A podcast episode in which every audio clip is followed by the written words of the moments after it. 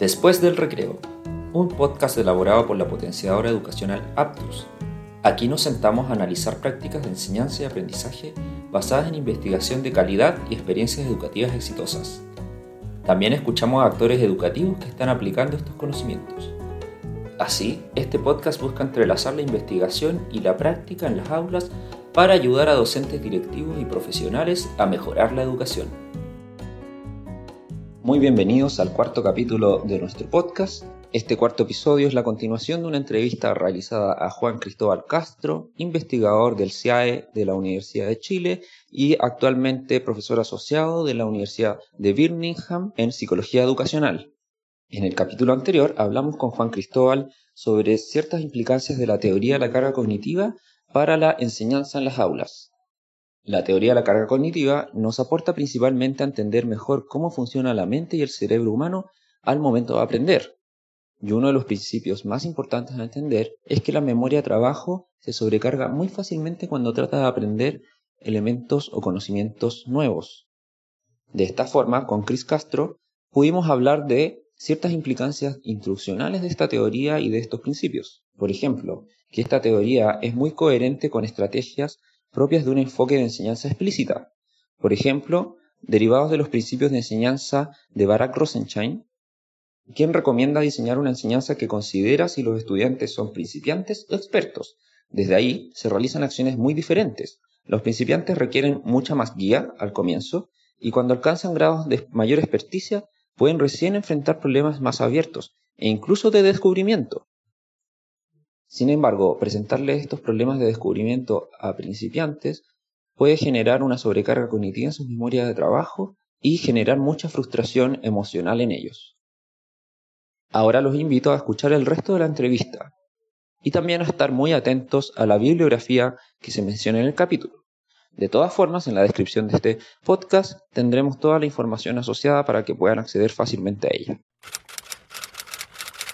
que clásicamente suele en los, los, primeros papers que él hizo el año de, de, la teoría de la carga cognitiva, el año 85, por ahí, él era muy y sigue siendo muy crítico de esto de ensayo y error, eh, que es lo que en el fondo hace que lo, finalmente vaya a llegar una solución, pero te, te demoras mucho más. ¿Cuánto te vas a demorar y cuál es el costo? Solución. Claro, cuánta carga cognitiva claro. hubo en el proceso también, podría haber sido mucho más efectivo sí. con ciertos andamios, con cierta información, eh, claro. Así que esa, esa, es una anécdota entretenida de esa conferencia europea donde Manu Kapur está dando una keynote y saltó alguna gente como, hubo como un intercambio ahí de opiniones, pero al final eh, Manu Kapur también está en esta parada que digo yo que es más eh, como más armónica, que en el fondo es, ok, sí, démosle ejercicio, sí les demos problemas a los alumnos, pero primero démosle Tienen que saber ciertas cosas, claro. o, o, primero enseñémosle a la, a la, antigua, si se quiere, que en el fondo es lo que dice Sueller, enseñémosle nosotros como expertos profe,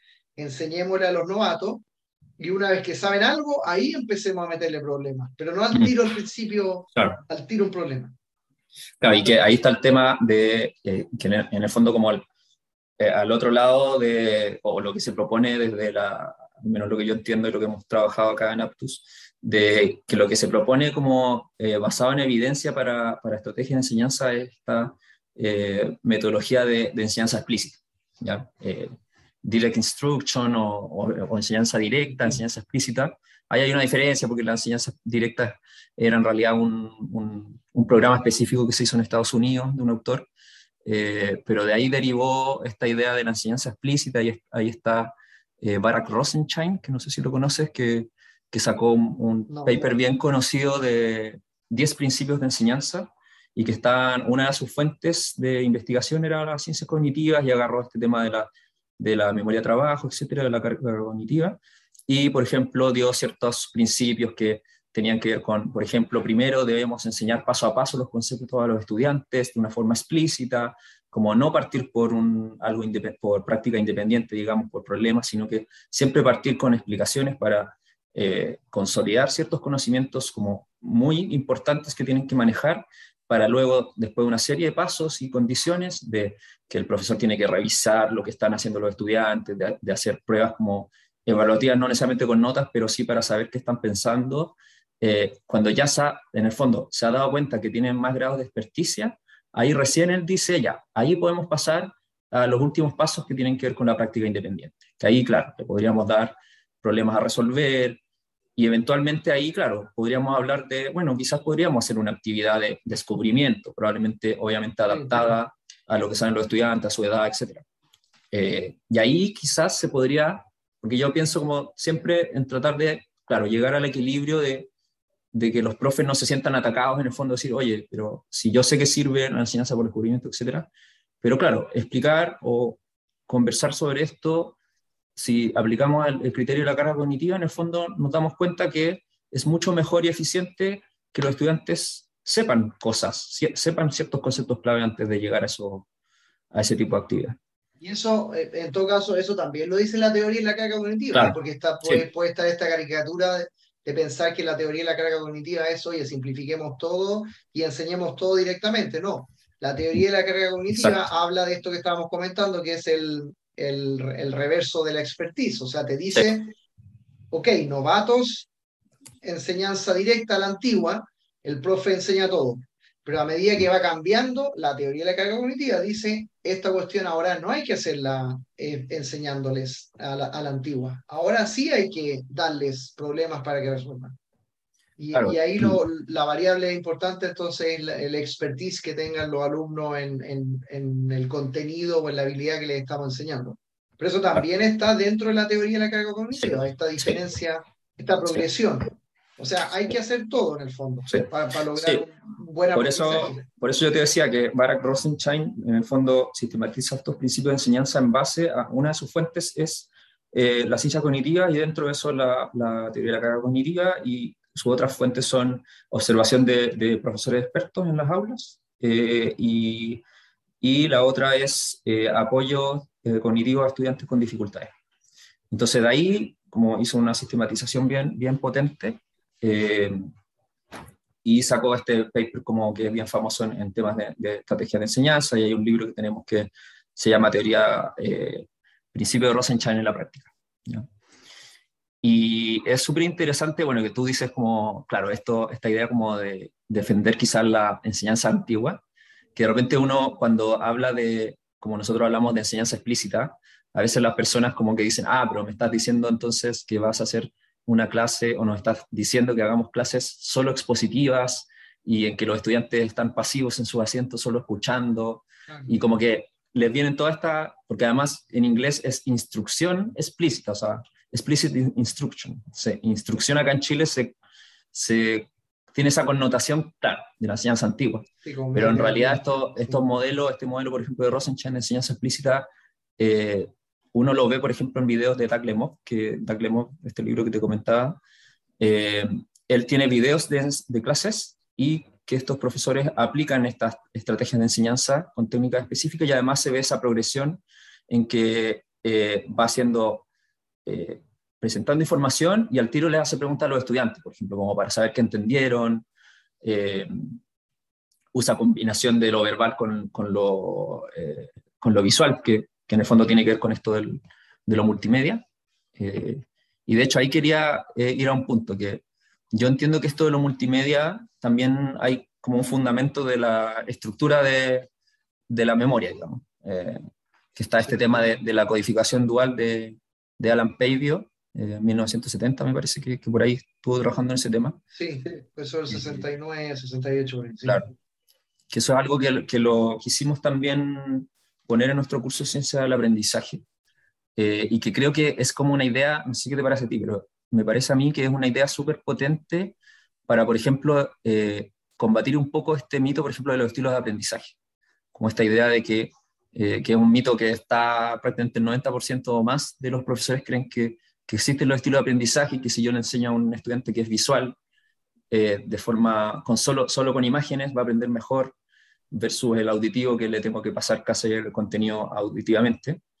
Eh, y para mí la codificación dual, esta idea como de, probablemente tú lo vas a poder explicar mejor, pero como lo entiendo yo es que la memoria de trabajo tiene dos canales, que es el verbal lingüístico y el visoespacial, y que en el fondo son dos canales en paralelo, y que eh, si yo presento la información en los dos formatos al mismo tiempo, puede haber como una conjunción de esa información y va a quedar como un rastro más potente en la memoria para que después los estudiantes puedan recordar esa información.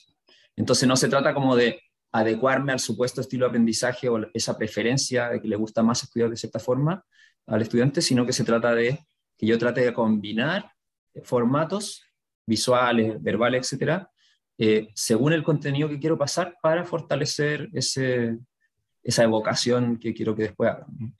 Sí, sí, está, muy claro. Lo que pasa es que eso da, da para largo. y, por ejemplo, un experto donde trabajo yo en el CIAE, en la Universidad de Chile, es Paulo Barraza. Y él se ha dedicado en el último tiempo, entre, entre las otras cosas que él hace, se ha dedicado a ir a, a conferencias y qué sé yo, a hablar de estos edumitos. Neuromitos. Bueno, Kirchner también tiene, lo estábamos hablando antes, ¿no es cierto? Paul Kirchner en Holanda tiene un texto y, y en realidad hay muchos textos que están dando vuelta y hay muchos papers también que van saliendo hablando de estos los edumitos que siguen existiendo. Esto de que, por ejemplo, tenemos dos partes del cerebro y una es la artística y la otra es la analógica, y hay miles. Y uno, probablemente uno de los más famosos, y yo también cuando yo me toca hablar de, de, la teoría de la carga cognitiva, también generalmente trato de meter el tema, es este que tú dices de los estilos de aprendizaje. Y, un poco lo que dices tú, que hay un estilo verbal y hay uno visoespacial, entonces, y hay una serie de problemas con, con eso. Uno de los problemas de los que habla Chris tiene que ver con que los estilos de aprendizaje en realidad son preferencias de cómo les gustaría aprender a las personas. Sin embargo, esto no se condice con cómo realmente aprenden a largo plazo. Esto ya ha sido comprobado en varias investigaciones donde se ha puesto a prueba esta hipótesis. Por ejemplo, algunos autores como Pachler y otros han realizado revisiones bibliográficas de experimentos que se han realizado de forma controlada para rechazar o comprobar esta hipótesis. La conclusión ha sido que la hipótesis de enseñar a estudiantes visuales solo de forma visual, enseñar a estudiantes auditivos solo de forma auditiva o verbal, es decir, no ha generado mejores aprendizajes en comparación con otras condiciones de enseñanza. Y es por esto que le comento a Chris que la alternativa más correcta tendría que ver con entender qué es la codificación dual, es decir, cómo podemos combinar lo verbal y lo visual de una forma que eh, sea articulable y coherente con el contenido mismo. Esto en reemplazo de solo usar un canal y también evitando la sobrecarga laboral que significaría que los profesores tuvieran que hacer solo materiales visuales o auditivos, por ejemplo, a estos estudiantes de distintos estilos. Por último, les quiero contar que entre el 5 y el 7 de diciembre tuve el privilegio de estar en la conferencia internacional sobre la teoría de la carga cognitiva que se realizó por primera vez acá en Chile, gracias a la organización conjunta de la Pontificia Universidad Católica de Chile, la Universidad de Chile con el CIAE y la Fundación Arrebol. A esta conferencia asistieron expertos de talla mundial y algunos incluso que son fundadores de la teoría de la carga cognitiva como Fred Paz, que ha escrito con John Sweller, que es uno de los impulsores de esta teoría más importante internacionalmente. Chris Castro también estuvo presente en este evento, por supuesto como organizador desde Chile.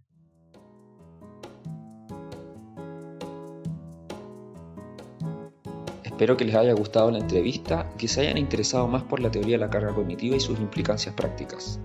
Les recuerdo que pueden encontrar toda la bibliografía mencionada en la descripción de este capítulo. Ahora vamos de vuelta al recreo.